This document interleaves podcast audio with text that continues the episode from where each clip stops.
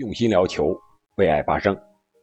最近几天，在网上看到了好多关于中国男足和女足的消息，其中有至少五六则消息都和钱有关。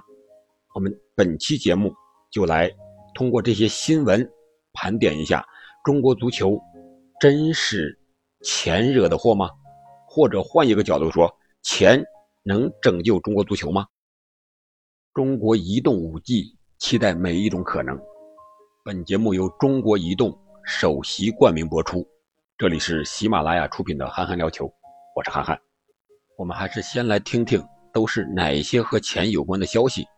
第一则是较早一些时间说的中国男足和女足的薪酬的对比，说女足的薪酬达到了多少，男足的薪酬达到了多少？为什么薪酬差距这么多，成绩反而是反着的？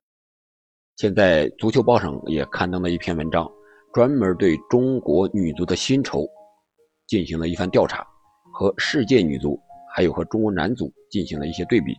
相对来说，中国女足的薪酬从2018年开始，支付宝赞助之后，一个十年十个亿的赞助，中国女足从那时候待遇开始逐渐的攀升，现在基本达到了最低的标准是。十万年年薪左右吧，然后国脚这一块如果是主力国脚，可以达到二百万左右的年薪；然后是非主力国脚呢，一般的队员能够入选国家队的，能达到年薪一百万左右。这个水平相对于我们目前的男足来说，不是很高，而且还可以说比较低。但是相对于其他国家的女足来说，也是比较高的了。在国际足联调查的报告中显示。在没有德国和美国给出准确数据的情况下，目前是排在第一位的。你看，在英超的女足，她的年薪相当于英超一般球员的平均水平的周薪，差了五十多倍，相当于年薪是四万英镑左右。而在美国和法国的联赛相对来说要高一点，能达到年薪。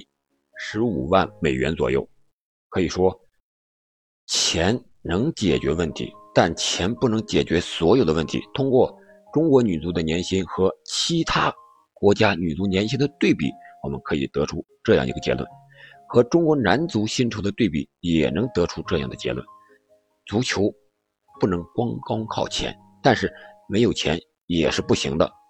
为什么这么说呢？从中国女足自身薪酬的发展。足球报也给出了一个这样的一个轨迹，在一八年之前，中国女足不想入选国家队，为什么？因为万一在国家队受伤了，那时候因为国家队没有钱，你还要回到俱乐部去治疗，甚至受重伤之后会影响你在俱乐部的出场次数，进而影响到你的本来就不高的一个工资水平，啊，所以说那时候的女足可能是有。个别或者说极个别的球员很无奈入选国家队。到了一八年，我们有了赞助之后啊，女足国家队的待遇也就上来了。比如说集训的时候可以按日，就是每天都可以发补助，而且这个补助相对来说比工资还是要高出很多的啊。所以说有了一定的动力，然后就是医疗待遇这块也是享受了。国家队免费的最高的医疗规格的待遇，啊，如果你在国家队比赛一旦受伤了，国家队会给你免费的治疗，这样就少了后顾之忧，中国女足也就随之而来的一点儿一点儿的啊，更好的发展起来了。这是比薪和中国女足薪水这一块还有一个就是降薪，就是中超再次降薪，而且又是腰斩形式的降薪。从最高的税后一千万到五百万，到现在的税前三百万，可以说每一次都是腰斩。据说呀，一开始中国足协给出的方案是税前两百万，但是遭到了十六家中超俱乐部的一致的反对。为什么呢？我想这个和中超俱乐部和足球这个生意圈有很大的关系。我们可以想象。中超俱乐部背后的实际控股集团公司，还有那些所谓的投资人，他们靠什么来赚钱呢？这可能是一些俱乐部不愿意让薪水降得太低的一个原因。现在社会上流传，说是男足就这水平，月薪两万就行了。男足的工资水平到底？达到一个什么样的数值比较合理？我想这个还需要交给市场，因为它毕竟是一个特殊的行业，交给市场还是相对来说比较合理的。但是有一句话，我觉得说的很对：德不配位，必有灾殃；人不配财，必有所失。就像之前几年中国男足拿到那样的高薪一样，动辄几千万，你没有那样的足球水平。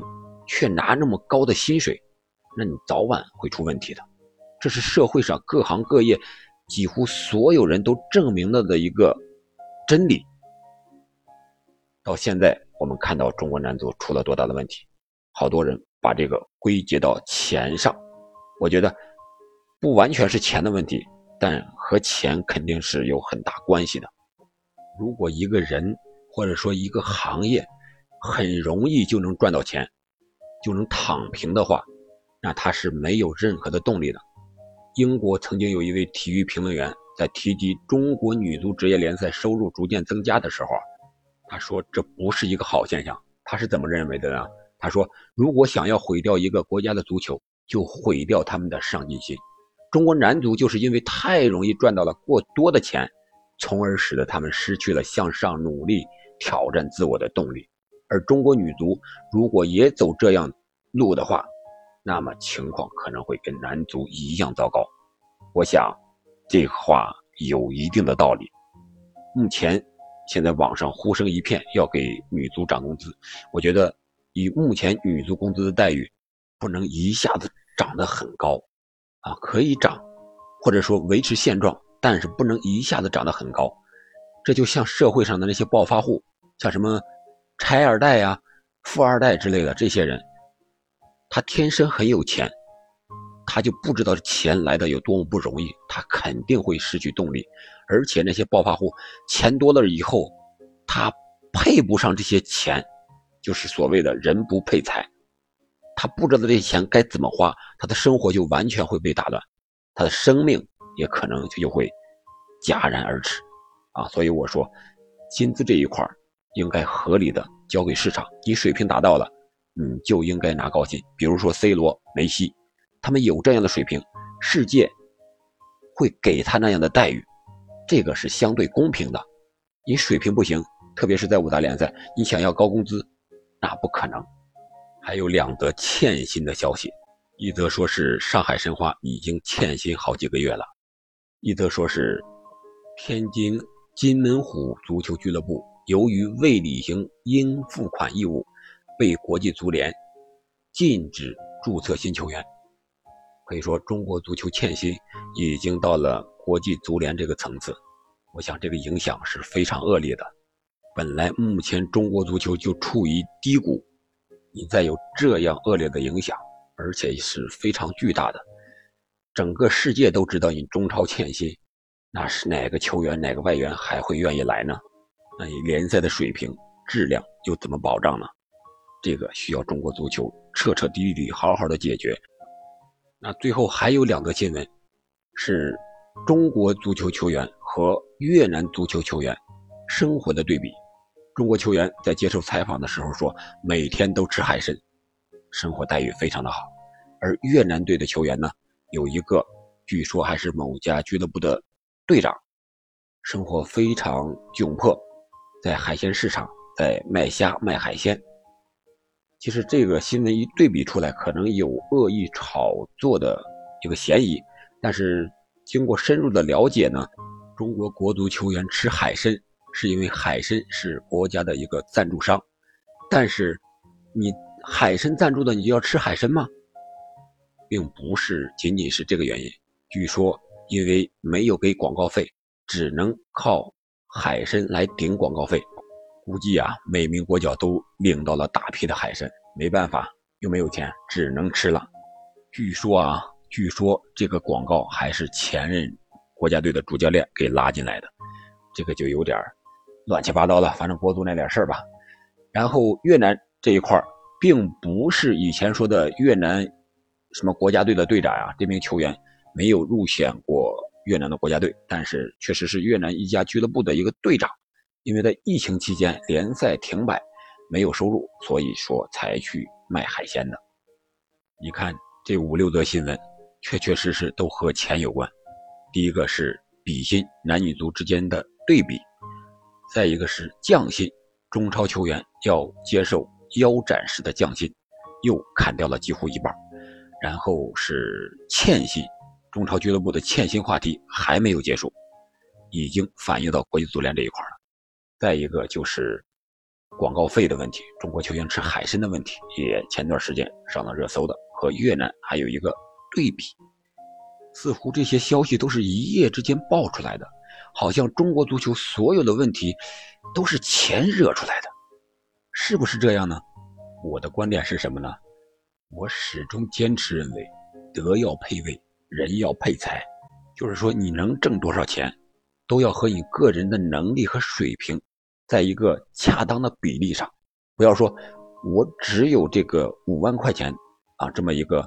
年薪的水平，我非要拿五十万、五百万的年薪，这个早晚要出事儿。有一句话怎么说的啊？有点鸡汤了啊！说今天的结果是昨天的选择，明天的结果是今天的选择。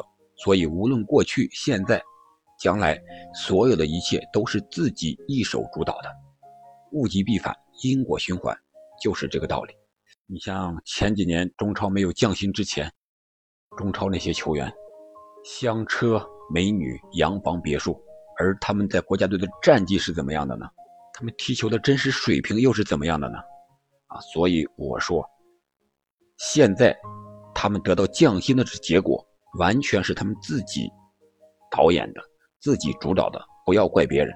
你自己水平没有跟着薪资一块涨上去，那你在高位待不了多长时间，还要跌下来。你长得越高，摔得越重，摔得越惨。从这一点上来说，我是支持中国足协给男足降薪的。要不你男足把水平提高上去，你还维持以前的高工资的水平。但是你提高水平不是一天两天就能提高上去的，需要长时间、几年、十几年的坚持，始终保持高水平，你才能达到的。那你达不到，那你只能接受降薪，没有办法，这也是市场的一个选择。那靠降薪就能解决中国足球的所有问题了吗？中国足球的问题靠钱就能解决吗？我想不是的，还需要精神。精神怎么培养？水庆霞指导在接受采访的时候说了，本届亚洲杯上我们应该如何激励中国女足？我想他想的很多很远了。中国足球，特别是管理者这一块，完全可以借鉴一下。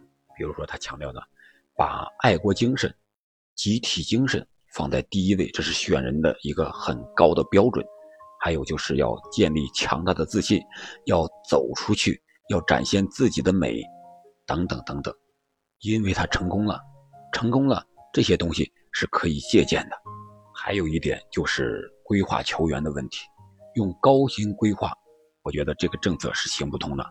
我们可以看看在欧洲的各大俱乐部里边。你像曼联现在成绩为什么不好？有的人认为是这个 C 罗的工资，还有其他的一些博格巴呀等一些球员的工资，和其他的一些主力队员的工资拉的有点过大了，这样导致很多人把这些高薪的球员给孤立起来了。我们的规划球员就是这样，他拿着几千万的年薪，但他们的水平现在也是下降的，和国足其他队员在他们看来。可能差距没有那么大，所以说导致的一些心理上的不平衡，最终体现在赛场上，就是把他们孤立起来了，发挥不出整体的效益啊。所以说，规划球员这一块不仅仅要用钱砸，这个是不合理的，应该向奥运会一些项目上学习，比如说谷爱凌啊，她也是规划的，比如说冰球啊，男冰、女冰都有规划球员，他们的水平高不高呢？他们花了多少钱呢？可以相互借鉴一下，都是为了中国体育嘛。我非常相信一句话，什么话呢？就是能用钱解决的事儿都不叫事儿，怕是怕什么呢？就怕你花多少钱都解决不了。中国足球，我想就是这个问题，就怕你到时候有钱你都花不出去，不知道往哪花。好了，到这里本期节目也该结束了。你对中超球员降薪持什么样的态度呢？是赞成还是反对呢？可以在评论区留言。我们下期再见。